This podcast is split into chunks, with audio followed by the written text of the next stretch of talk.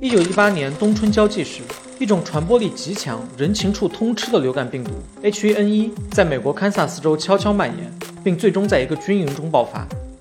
当时正处一战期间，病毒跟着美军士兵来到了欧洲大陆。此时参战各国都在尽量压制坏消息，以维持士气，而中立的西班牙没有这种需求，所以忠实详尽地记录了这场杀死了上千万人的人间惨剧。于是，这场起源于美国的流感大流行，最终被阴差阳错地命名为西班牙流感。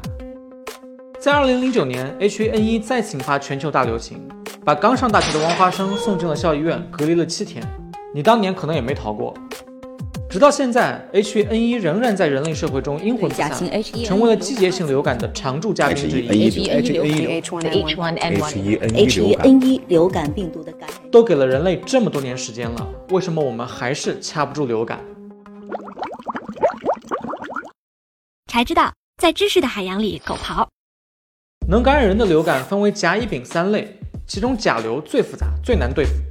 除了俗称猪流感的 H1N1 病毒。还有 H2N2、H3N2、H5N7 等各种甲流病毒，它们的 H 和 N 的种类不同，所以后面的序号不同。而 H 和 N 一个负责带路，一个负责跑路，是病毒感染细胞的两个关键角色。病毒要传播，需要在宿主细胞内复制自己的遗传物质，合成蛋白质外壳，再逃出细胞寻找新的感染对象。当新制造出的病毒逃出细胞时，会顺便从宿主细胞上扯走一块细胞膜，裹在自己的蛋白质壳外面。这叫做包膜，这层包膜上有两种由流感病毒产生的特殊蛋白质：血凝素和神经氨酸酶。血凝素就是 H 蛋白，神经氨酸酶就是 N 蛋白。N 负责跑路，在流感病毒完成增殖逃出细胞时，N 会切断病毒与宿主细胞的联系。H 是带路党，它负责与细胞表面的蛋白质唾液酸结合，帮助病毒进入宿主细胞。当人体内的免疫细胞识别到面熟的 H 和 N 时，就会产生抗体对抗病毒。但问题是，流感病毒恰巧擅长改头换面。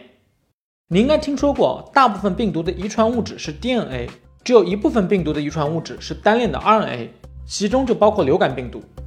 它不只是使用的 RNA 聚合酶缺乏校正活性，大约每复制一万个核苷酸就会出错，很容易突变。所以，流感病毒主要的变异方式之一叫做抗原漂移。其实就是在增殖时会出现一些微小的基因突变，日积月累就会导致 H 和 N 发生变化，让人体内原有的抗体失效，让我们一次又一次的感染流感。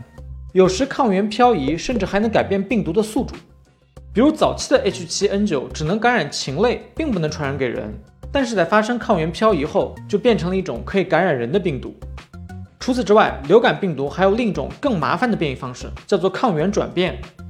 流感病毒的基因组有阶段性，当不同亚型基因型的病毒同时感染一个细胞时，还可能发生基因重配，让 H 和 N 重新组合，制造出一种新的病毒。曾经肆虐全球的 H1N1 病毒，曾和禽 H2N2 病毒重配，转变成了新的 H2N2 病毒，并在1957年引发了一轮大流行。之后，这个 H2N2 病毒又和 H3 禽源病毒发生重配，形成了新型 H3N2 病毒。并在1968年再次引发了一轮大流行。2009年全球大流行的甲型 H1N1 病毒也是抗原转变的产物，它来源于禽、猪和人的重配株。当时全球绝大多数人对它都没有免疫力，那时的流感疫苗也不能提供有效保护。抗原转变只发生在甲型流感病毒中，而抗原漂移会发生在所有流感病毒中。在它们的催化下，曾经不会感染人的病毒也可能突然传给人。